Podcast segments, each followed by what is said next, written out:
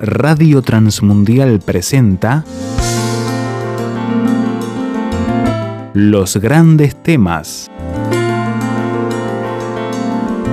Un tiempo donde el pastor Salvador de Lutri nos lleva a pensar en la problemática más profunda del ser humano. Los grandes temas. Libro de Josué, capítulo primero. Vamos a leer tres porciones, en tres capítulos del libro de Josué. Preste atención a la lectura del capítulo primero, versículo 10. Y Josué mandó a los oficiales del pueblo diciendo, pasad por en medio del campamento y mandad al pueblo diciendo, preparaos comida porque dentro de tres días pasaréis el Jordán para entrar a poseer la tierra que Jehová vuestro Dios os da en posesión. También habló Josué a los rubenitas y gaditas y a la media tribu de Manasés diciendo, acordaos de la palabra que Moisés, siervo de Jehová, os mandó diciendo, Jehová vuestro Dios os ha dado reposo y os ha dado esta tierra.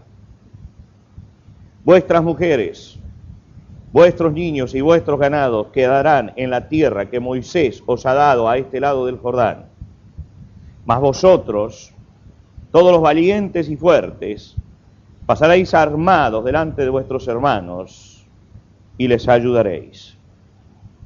Capítulo 2, versículo primero. Josué, hijo de Nun, envió desde Sitín dos espías secretamente diciendo, andad, reconoced la tierra y a Jericó. Y ellos fueron y entraron en casa de una ramera que se llamaba Raab y posaron allí versículo 8. Antes que ellos se durmiesen, ella subió al terrado y les dijo, sé que Jehová os ha dado esta tierra porque el temor de vosotros ha caído sobre nosotros y todos los moradores del país ya han desmayado por causa de vosotros. Porque hemos oído que Jehová hizo secar las aguas del mar rojo delante de vosotros cuando salisteis de Egipto y lo que habéis hecho a los dos reyes de los amorreos que estaban al otro lado del Jordán, a Seón y a Og, a los cuales habéis destruido. Oyendo esto ha desmayado nuestro corazón, ni ha quedado más aliento en hombre alguno por causa de vosotros, porque Jehová vuestro Dios es Dios arriba en los cielos y abajo en la tierra. Y la última porción en el capítulo 5 de este mismo libro, versículo 13. Estando Josué cerca de Jericó, alzó sus ojos y vio un varón que estaba delante de él, el cual tenía una espada desenvainada en su mano. Y Josué, yendo hacia él, le dijo, ¿eres de los nuestros o de nuestros enemigos? Él respondió, no, mas como príncipe del ejército de Jehová he venido ahora. Entonces Josué, postrándose sobre su rostro en tierra, le adoró y le dijo, ¿qué dice mi señor a su siervo? Y el príncipe del ejército de Jehová respondió a Josué, quita el calzado de tus pies, porque el lugar donde estás es santo. Y Josué así lo hizo. Vamos a seguir hablando hoy acerca de la lucha espiritual.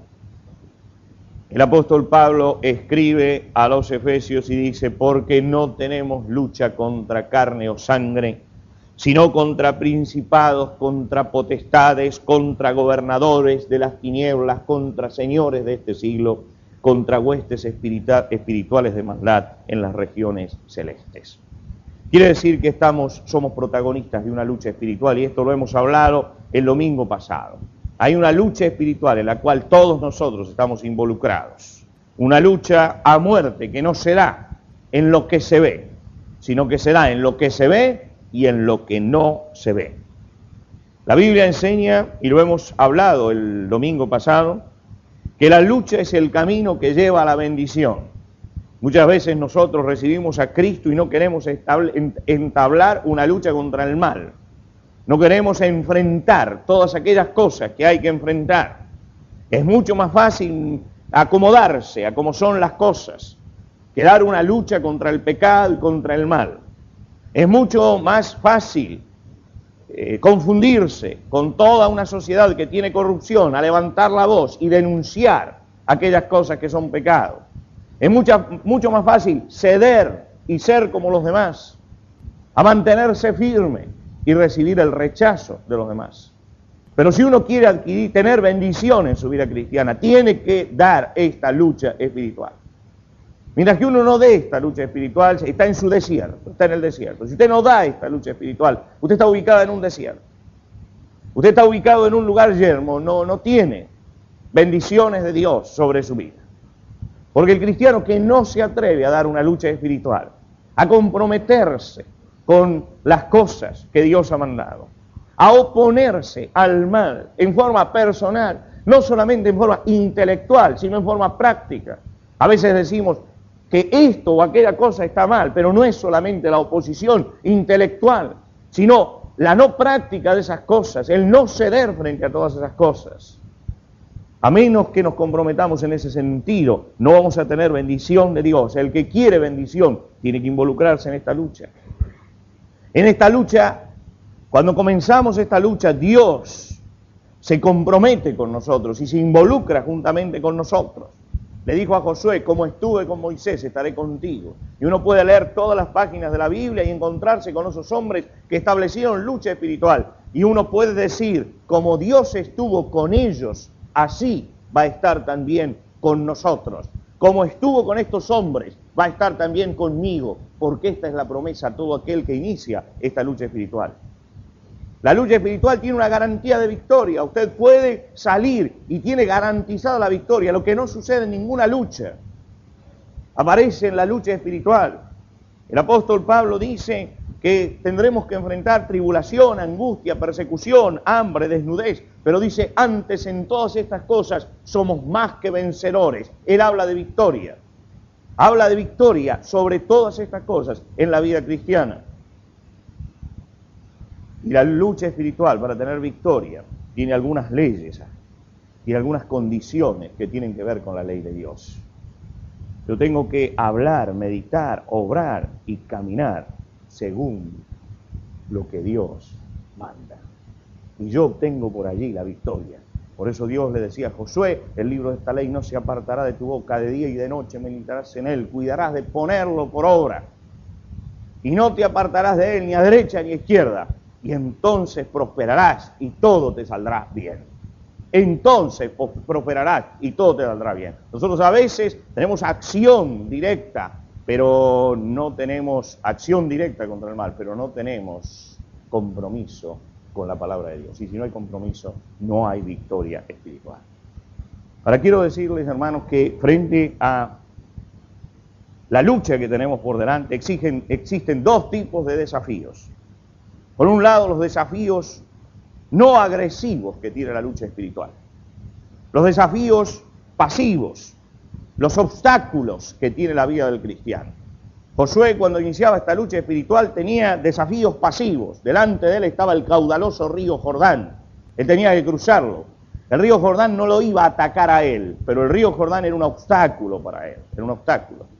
Y este obstáculo tenía que vencerlo en una lucha espiritual en una lucha espiritual. Y hay otros que son desafíos agresivos, son desafíos distintos, son desafíos activos. En la ciudad de Jericó, que estaba del otro lado del Jordán, había enemigos. Ellos no iban a entregar esto, iban a luchar, iban a agredir, iban a matar, iban a tratar de impedir. Dos tipos de desafíos tiene la lucha espiritual. Y tenemos que hacer evaluación de esos desafíos. Desafíos que son obstáculos y desafíos que son activos, agresivos en la lucha espiritual. Un gran hombre de Dios del siglo pasado, se llamaba Jorge Müller, decidió vivir por la fe, fue un hombre que levantó en plena sociedad industrial orfanatos y mantenía a sus huérfanos, los alimentaba por la fe, nunca pidió un centavo a nadie más que a su Dios. Tenía 57 años ya de cristiano, 57 años de cristiano, y lo habían invitado a una gran reunión en Quebec y tenía que ir en un buque, en un viaje que duraba seis horas. Él calculó todo porque allí había gente que lo estaba esperando, porque había gente que iba a recibir al Señor, porque había gente que estaba esperando el mensaje de él. Él calculó todo como para llegar, bajar en Quebec y en una hora estar ya predicando en aquel lugar. Sabía que aquella gente estaba esperándolo y tomó el barco y se fue. Y una gran niebla cayó sobre aquel barco. Y el capitán le dijo a todo el pasaje, el viaje a Quebec va a durar 12 horas, no 6, sino 12. Y aquel hombre fue a ver al capitán y le dijo, Señor, yo tengo que llegar a Quebec en 6 horas. Porque en todos estos años nunca, cuando el Señor me llamó a un compromiso, llegué tarde. Y cuando hay una multitud que está esperando que yo les predique, yo no puedo llegar seis horas tarde. Tengo que llegar a esa hora. El capitán lo miró sonriendo y dijo, Señor, hay una niebla que impide y se está fuera de mi alcance. No, no puede llegar. Dice, no es voluntad mía, es esta niebla que hace que tengamos que ir a media máquina. Y él le dijo, venga, vamos a mi camarón, vamos a orar a Dios. El capitán es quien cuenta esta historia. Dice que cuando Jorge Müller se inclinó frente a Dios y oró a Dios, diciendo, Señor, necesito que la niebla sea quitada porque hay una multitud que quiere escuchar tu nombre y no voy a llegar a tiempo. El capitán dijo, yo me di cuenta que estaba frente a un niño. Dice, este hombre tiene la mentalidad de un chico de 8 años. Demasiado inocente este hombre. Mire lo que está pidiendo, demasiado simple. Cuando terminó de orar, Jorge Müller le dijo, no le voy a pedir a usted, capitán, que ore porque usted no cree. Pero quiero decirle que durante 57 años, todos los días, tuve audiencia con el rey, con el rey de los cielos. Durante 57 años. Y le digo, capitán, salga, que la niebla ya no está. Y en seis horas llegamos. El capitán que lo cuenta dice que abrió la puerta del camarón. ¿eh? y la niebla ya no estaba. Y en seis horas predicaba en Quebec y multitudes venían al Señor. Este hombre lo hizo en silencio, no salió a reprender a la niebla para que se fuera, ni hizo un gran circo dentro del barco. Este hombre se encerró en un lugar con el capitán y oró a su Dios. Y este Dios respondió a la oración, porque había un obstáculo insalvable delante, como el río Jordán para Josué. Y en la vida de los cristianos vienen obstáculos insalvables y solamente la oración de fe puede hacer que Dios actúe. Quiero hablar de algunos preliminares, por eso he leído así los pasajes de la palabra de Dios. Hermano, antes de lanzarse a una lucha espiritual, antes de decir yo voy a accionar, voy a ir adelante, usted tiene que pensar algunas cosas. El Señor Jesucristo dijo, ¿quién de vosotros queriendo edificar una torre no se sienta primero y calcula los gastos a ver si tiene lo que necesita para acabarla? No sea que después que haya puesto el cimiento y no pueda acabarla, los que lo vean comiencen a burlarse de él. En el Nuevo Testamento hay un muchacho joven, joven, se llamaba Juan Marcos. De la iglesia en Antioquía salían dos misioneros en el primer viaje misionero de la historia, Pablo y Bernabé, primer viaje misionero de la historia. Estos dos hombres salían encomendados por la iglesia y necesitaban un ayudante joven, un muchacho que hiciera todas las cosas.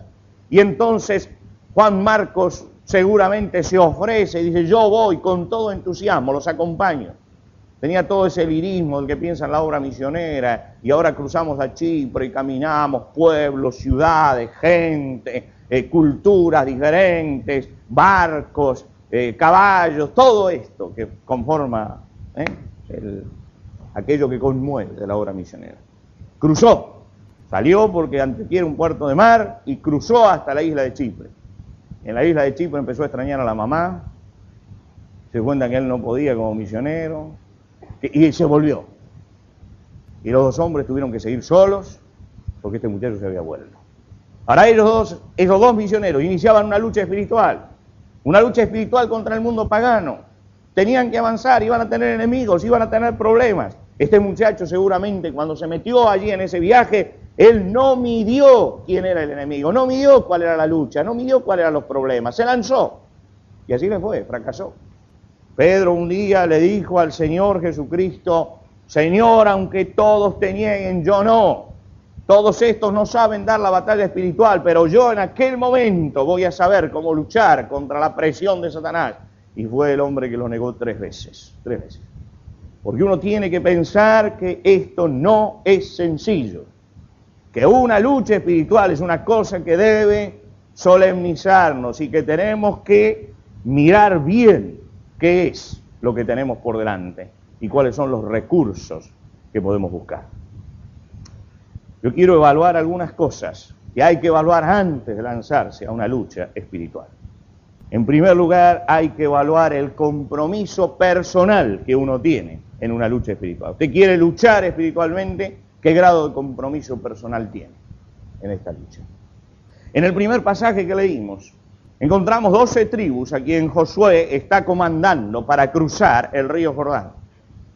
Pero hay dos tribus y media que en la zona norte de ese desierto, donde hay un poco de verdor, un poco, de este lado del Jordán, le pidieron a Moisés antes que muriera, déjanos que establezcamos nuestras ciudades, nuestra familia, nuestras casas. Y allí se habían establecido. Ellos no esperaron cruzar el Jordán. Habían puesto allí su ganado, sus mujeres, levantaron sus casas y levantaron sus ciudades también de este lado del Jordán.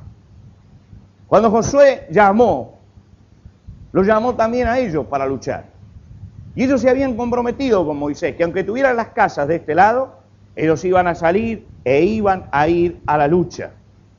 Y aquellos hombres tuvieron que salir a poseer esa tierra en una lucha espiritual contra todos los cananeos que estaban del otro lado del Jordán. Ahora yo quiero que usted mire el panorama. Acá hay nueve tribus y media. Acá hay dos tribus y media. Las nueve tribus y media tienen que cruzar con todo lo que tienen, sus bienes, su familia, sus esposas, sus hijos, su ganado, todo. Y tienen que conquistar la tierra, sí o sí, porque no tienen lugar donde asentarse.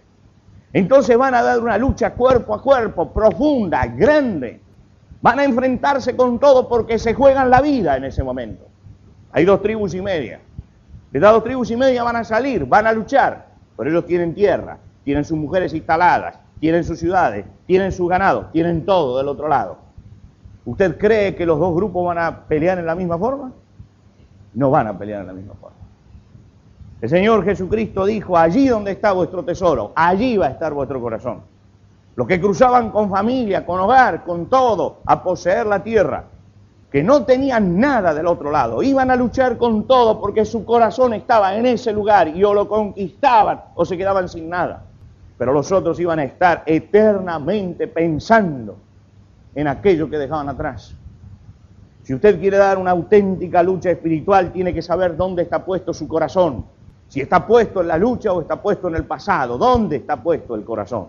¿Se acuerdan cuando Jesús vino a Pedro, allí resucitado Jesús junto al lago de Genezaret? Y Pedro estaba pescando con las redes. Y Jesús lo llamó y le dijo, me amas, apacienta a mis corderos. Fíjese lo que le estaba diciendo en aquel momento. Estaba diciendo, Pedro, hay que elegir cuál es tu destino, las redes que están de este lado o las ovejas que están del otro lado. Hay que definirse, hay que definirse. Algunos pueden pensar que yo estoy hablando aquí de creyentes mundanos. No estoy hablando de creyentes mundanos. Los creyentes mundanos no luchan ni aquí ni allá. Los creyentes mundanos son aquellos los que en su corazón se volvieron a Egipto. ¿Se acuerdan? Este era un pueblo que había salido de Egipto.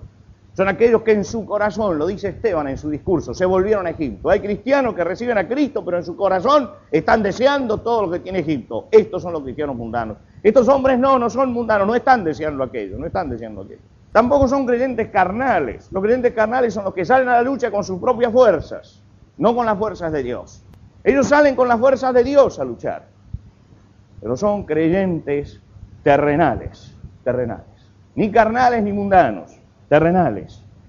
Están centrados en la bendición material, centrados en el asunto de la abundancia o la escasez. No entienden eso de buscar primeramente el reino de Dios y su justicia y todas las demás cosas os serán dadas por añadidura. A ellos les preocupa mucho la añadidura. les preocupa mucho y luchan por esa añadidura. Limpia y honestamente luchan. Y allí ponen su corazón. Viven por la fe, pero se aseguran por las dudas. Viven por la fe, pero se aseguran por las dudas. Por las dudas. Y yo veo a estas dos tribus y media cruzando. Van por la fe a luchar, pero por las dudas. La familia, el hogar, la casa está aquí armado. Yo quisiera que pensaras esta noche si eres un creyente celestial o un creyente terrenal. Eso no habla, no es, no es solamente la espiritualidad. Para dar una batalla espiritual y salir victorioso, uno tiene que analizarse en este sentido. Y quiero dar algunas pautas que creo que son importantes. Es importante tenerlo en cuenta. Quiero preguntarte esto y que te lo preguntes allí en tu corazón. Las metas de tu vida ¿Son metas únicamente materiales o hay metas espirituales? Es una gran pregunta que tenemos que hacernos nosotros mismos. Las metas de nuestra vida son metas absolutamente materiales o hay metas espirituales. ¿Cómo puedo determinar esto? Cuando yo oro, ¿qué oro? ¿Todo por lo material? ¿O hay alguna meta espiritual por la que yo estoy orando? ¿Se acuerdan Pablo cuando oraba? Él decía, yo quiero que sea fortalecido el hombre interior con poder por el Espíritu de Dios. Él estaba teniendo una meta espiritual. Él oraba para que vuestro gozo abunde más y más. Tenía una meta espiritual en su oración. Su oración. No digo que no hay que tener metas materiales. Digo que no hay que tener únicamente metas materiales. Hay creyentes que son terrenales. Sus metas son metas materiales. El apóstol Pablo dice, estimo todas las cosas como pérdida por ganar a Cristo. No dice, quiero perderlo todo por ganar a Cristo. No, no dice, estimo. Es decir, yo sé valorar lo que es Cristo y lo que es lo espiritual y lo que es lo material. Y esto material lo estimo como lo que se pierde. Mi corazón no está puesto allí, está puesto aquí. Le dice a Timoteo, ninguno que milita se enreda en los negocios de la vida. No dice no tiene negocios en la vida, pero no está enredado en todas esas cosas, porque está dando una lucha espiritual, una lucha espiritual. Ustedes saben que en el libro de Deuteronomio había unas leyes para la guerra, leyes para la guerra. El que quería seguir, salir a la guerra, los generales, los oficiales del ejército, tenían que cumplir ciertas reglas para mandar a la gente a la guerra. Entonces, cuando iban a salir a la batalla, cuando reclutaban al pueblo para salir a la batalla, el general pasaba y hacía tres preguntas. En cada lugar donde estaba hacía tres preguntas. La primera de las preguntas que hacía es, ¿quién edificó una casa nueva? Dice, no la estrenó todavía. Entonces levantarían las manos, yo, yo, yo, bueno, ustedes quédense, ustedes no sirven para la guerra. Estrenen su casa. Porque van a estar luchando y van a estar pensando en la casa nueva que no estrenaron. Después preguntaba, ¿quién plantó una viña y todavía no comió el fruto? Bueno, levantaban la mano los que dice, ustedes quédense también, coman de la viña, porque no sirven para luchar. Si ustedes están pensando en la viña, no sirven. Después preguntaba quién está de novio, quién ha desposado mujer y no se ha casado todavía. ¿Eh? Y le decía entonces a esa gente, quédese, cásese, cásese, aprenda lo que es el matrimonio. Después va a vivir solo la guerra. Es decir, le decía, señores, el corazón de ustedes el corazón de ustedes. No puede estar puesto acá, no puede estar puesto acá. Tienen que salir, tienen que salir. Yo conocí un hombre que era, era un ejecutivo de una empresa muy grande, una, empresa petrolera que tenía intereses aquí en Buenos Aires y tenía también intereses en el sur. Y, y, tenía allí instaladas todas sus oficinas y necesitaba un gerente y este hombre cristiano tenía un muy buen pasar, un ejecutivo de una empresa extranjera en Buenos Aires, estaba trabajando con todo tenía, ganaba muchísimo dinero, pero de pronto la compañía necesitaba a alguien allí en el sur, nadie quería ir a aquel lugar y lo llaman a él y le dicen, le duplicamos el sueldo si se va allí. Y este hombre cristiano, usted imagínese, usted tiene un excelente sueldo como ejecutivo, pero le dicen, váyase y es el doble. Este hombre pensó, tengo un buen coche, pero voy a tener uno o diez veces mejor. Voy a tener una buena casa, pero voy a juntar durante los años que esté allí tanto. Es decir, hizo todos esos cálculos tenía dos hijos chicos, no sé, calculo que tenían un promedio de 7, 8 años los chicos en ese momento, agarró a su esposa, a sus dos hijos, y se fue a aquel lugar. No lo dudó, se fue. Se instaló en aquel lugar. Pero cuando llegó allá y se instaló tenía el doble de sueldo, tenía todo, buscó una iglesia, buscó hermanos, no había ni iglesia ni hermanos, ni tenía él tampoco la capacidad tal vez de, de llamar a otro y llevarlo a Jesucristo. Pero él dijo, pero la Biblia acá en mi casa va a estar abierta continuamente. No pensó en eso. Fíjense, esto es un cristiano terrenal, un cristiano terrenal. Él hizo todos los cálculos, pero lo espiritual no entraba dentro de sus cálculos. ¿Cómo va a afectarme esto espiritualmente? Eso no, eso lo dejamos, ¿no es cierto? Y él les leía la Biblia y todos los hijos fueron creciendo, llegaron a la adolescencia, perdió a los hijos. Los perdió, a los hijos. Entonces, ¿qué ganó este hombre? Ganó dinero, perdió su familia, perdió su familia. Yo no dudo de la sinceridad de este hombre porque lo conocía. Sincero, pero terrenal, terrenal. No supo valorar realmente lo espiritual. Para uno luchar tiene que superar lo terrenal. Tiene que superar lo terrenal. No se puede dar batalla por la fe y por las dudas. La batalla tiene que ser batalla por la fe. Por la, fe. la segunda cosa es que hay que evaluar al enemigo. ¿Qué poder tiene el enemigo sobre tu vida y qué poder tiene el enemigo sobre mi vida? ¿Qué poder tiene?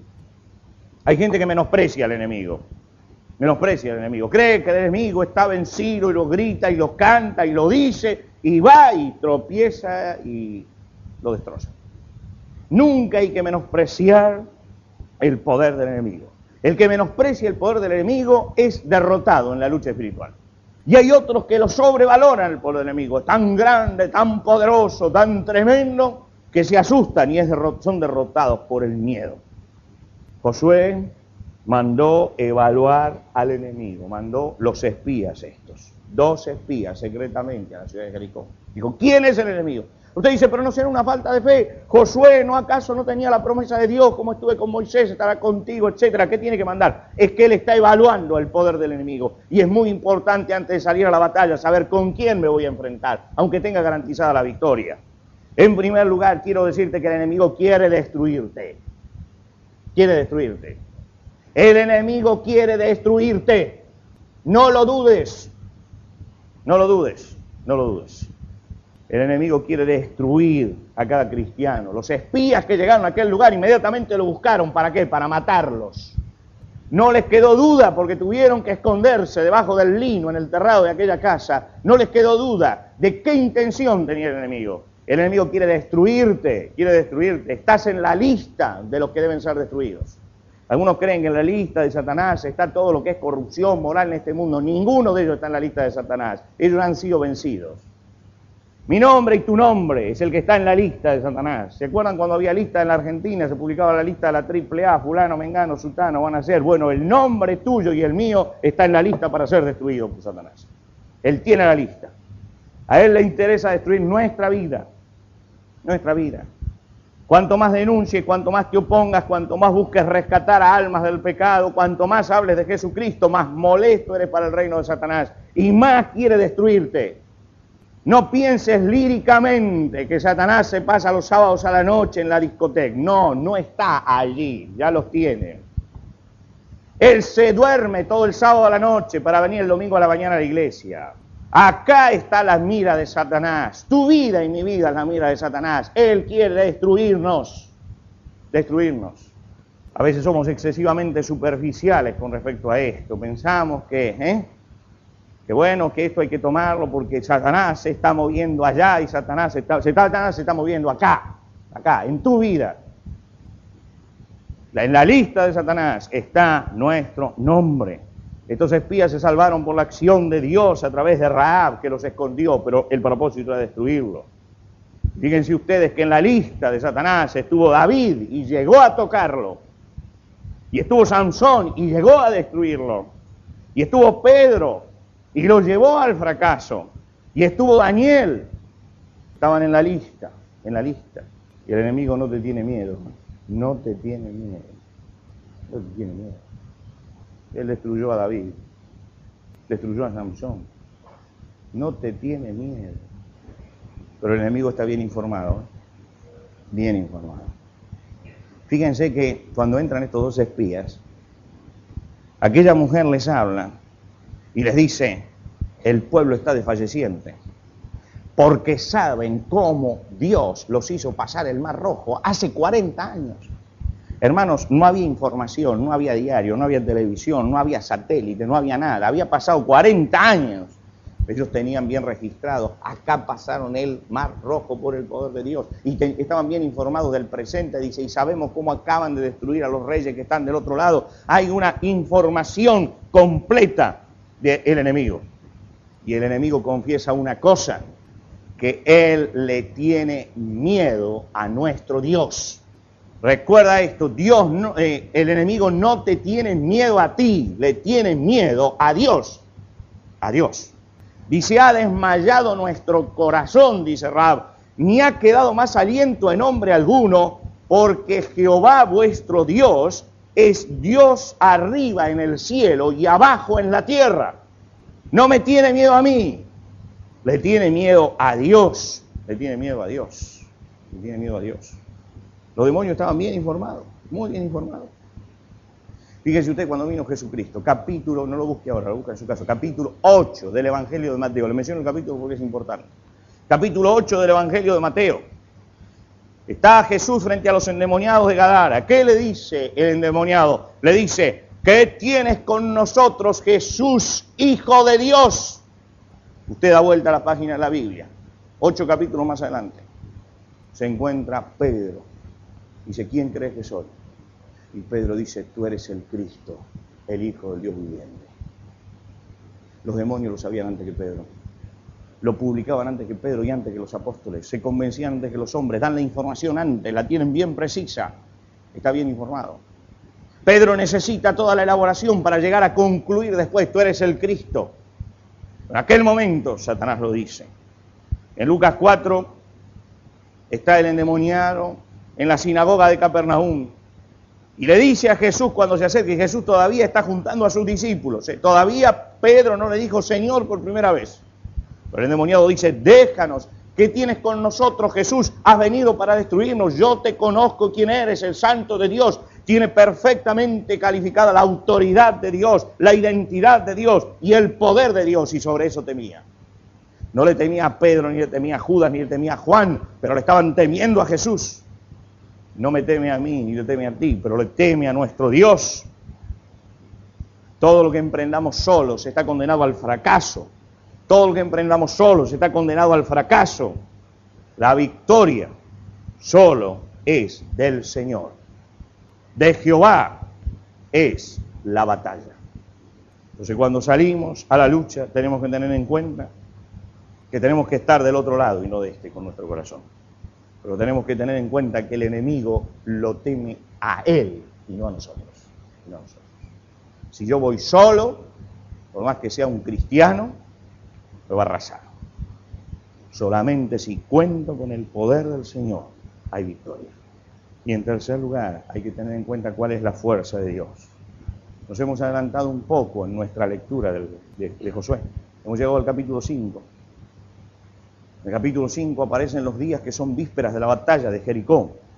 En esos días de víspera de la batalla de Jericó parece que Josué en algún momento sale del campamento y está pensando a ver qué camino Dios va a abrir. Y en el momento en que él sale, se encuentra con un varón que tiene una espada desenvainada. Y él le pregunta, usted sabe que alguien que tiene una espada desenvainada está en actitud de lucha. Cuando él lo ve, seguramente siente el cimbronazo de quien se encuentra frente a un hombre armado y que además tiene la espada desnuda en las manos. Y Josué le dice, ¿de quién eres? ¿De los nuestros o del enemigo? Y recibe una respuesta que a todas luces comienza como siendo ilógica. Usted esta respuesta tiene que contestar de uno o de otro. Él dice, no, no, yo soy el príncipe de Dios como príncipe de Dios he venido. ¿Se acuerda usted que en la antigüedad aparecía la presencia visible de Dios? Aquellos hombres que no tenían la palabra de Dios tenían que tener esta presencia visible.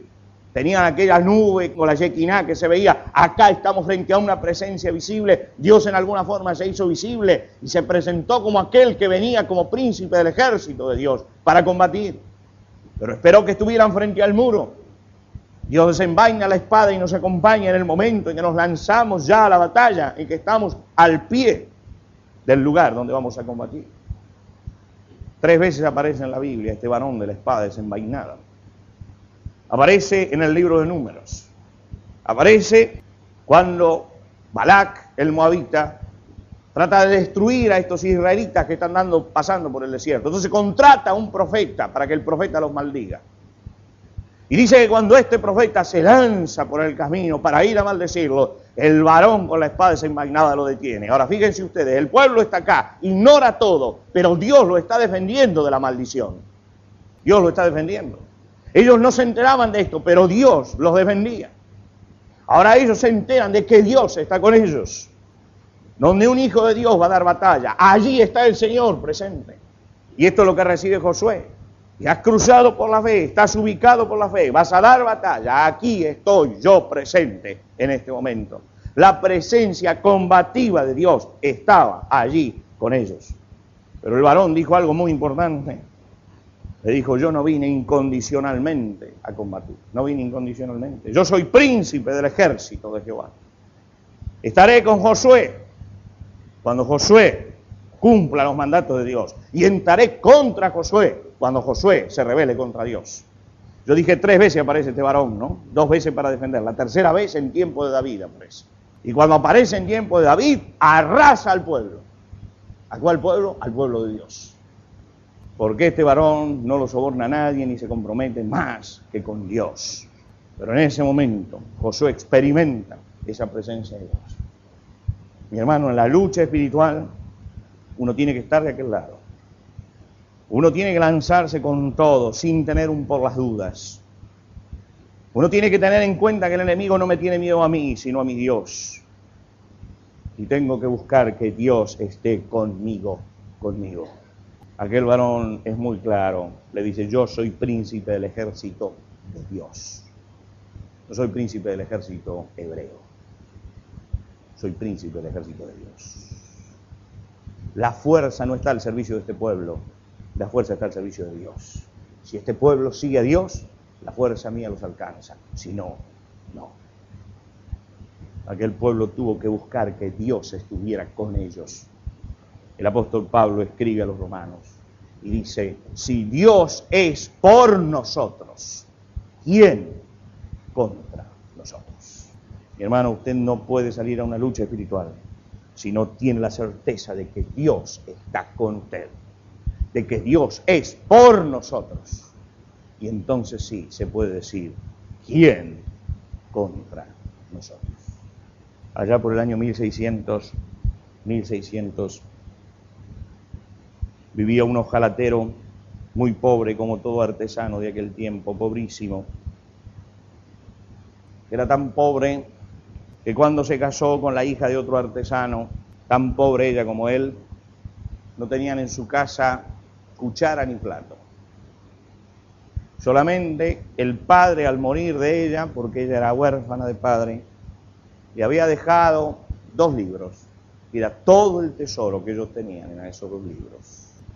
Este hombre leyó aquellos dos libros la familia de quien era ahora su esposa era una familia piadosa, temerosa de Dios.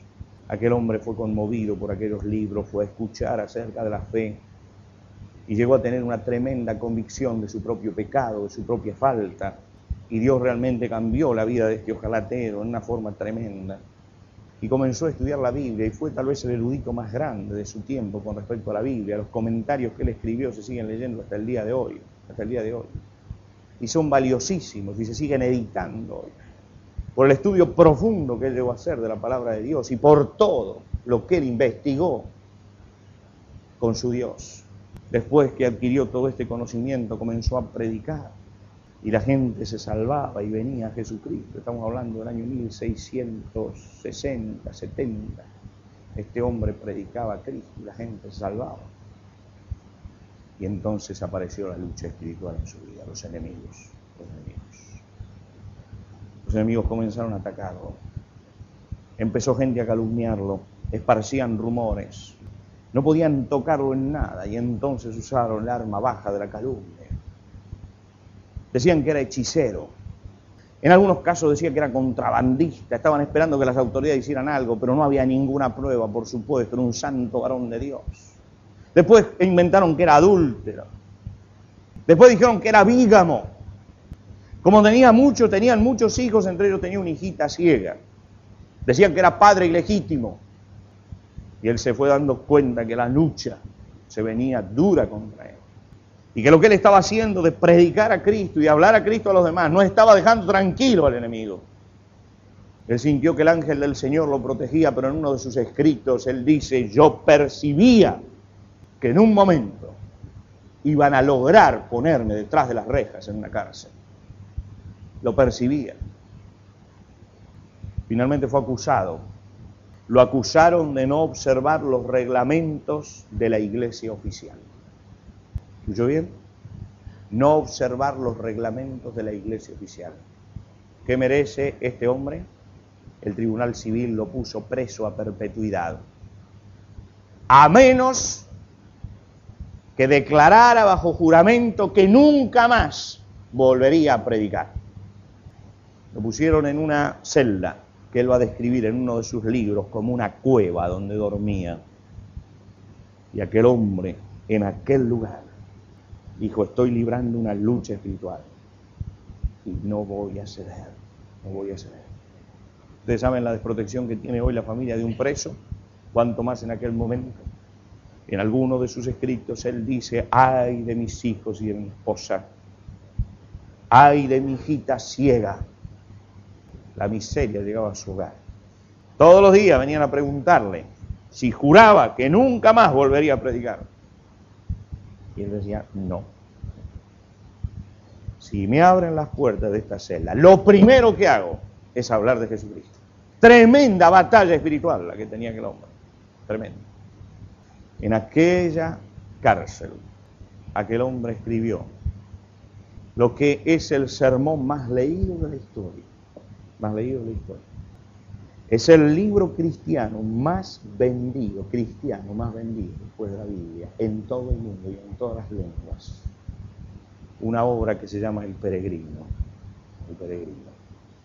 La escribió en aquella cárcel. Él comienza diciendo que en el duro camino de la vida entró a una cueva y se durmió y vio. Esa cueva es la cárcel. Y él legó un libro que ha fortalecido a generaciones y que se sigue imprimiendo.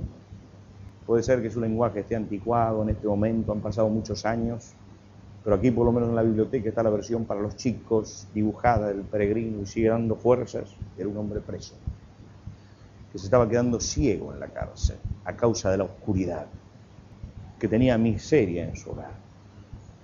Doce años después, doce años pasó en la cárcel, por acción de un hombre que se dio cuenta de lo que estaba pasando, logró que aquel hombre saliera de la cárcel. Lo primero que hizo fue a predicar.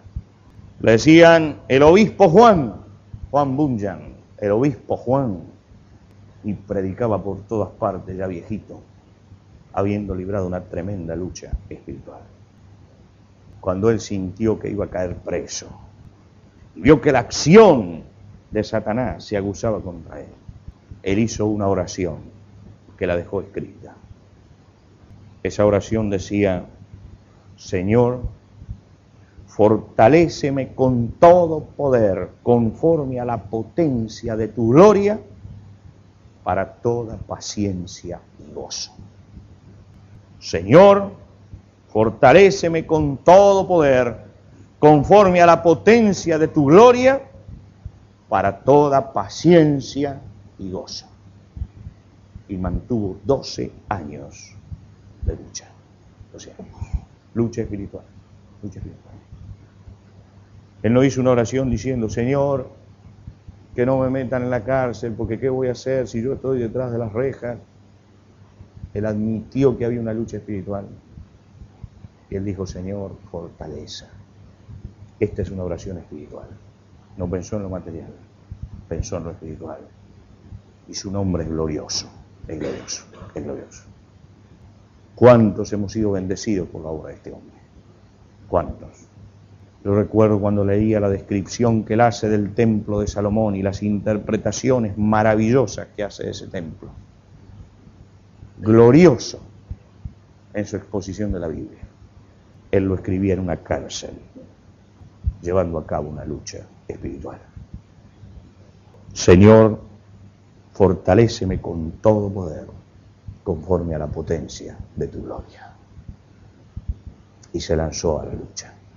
Hermano, esta oración puede ser nuestra oración esta noche. Señor, fortaléceme con todo poder, conforme a la potencia de tu gloria, para toda paciencia y gozo.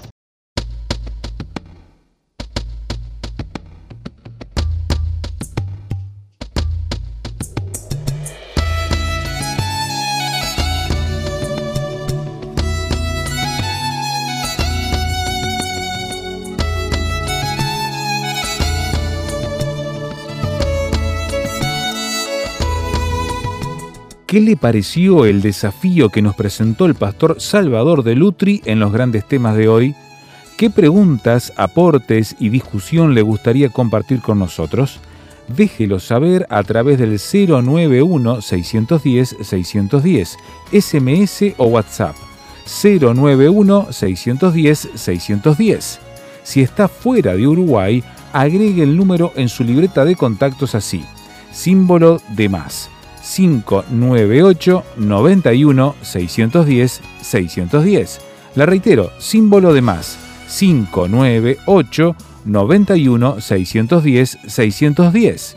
Encuéntrenos también en el sitio web tierrafirmertm.org para escuchar los audios de este y los demás grandes temas. Tierrafirmertm.org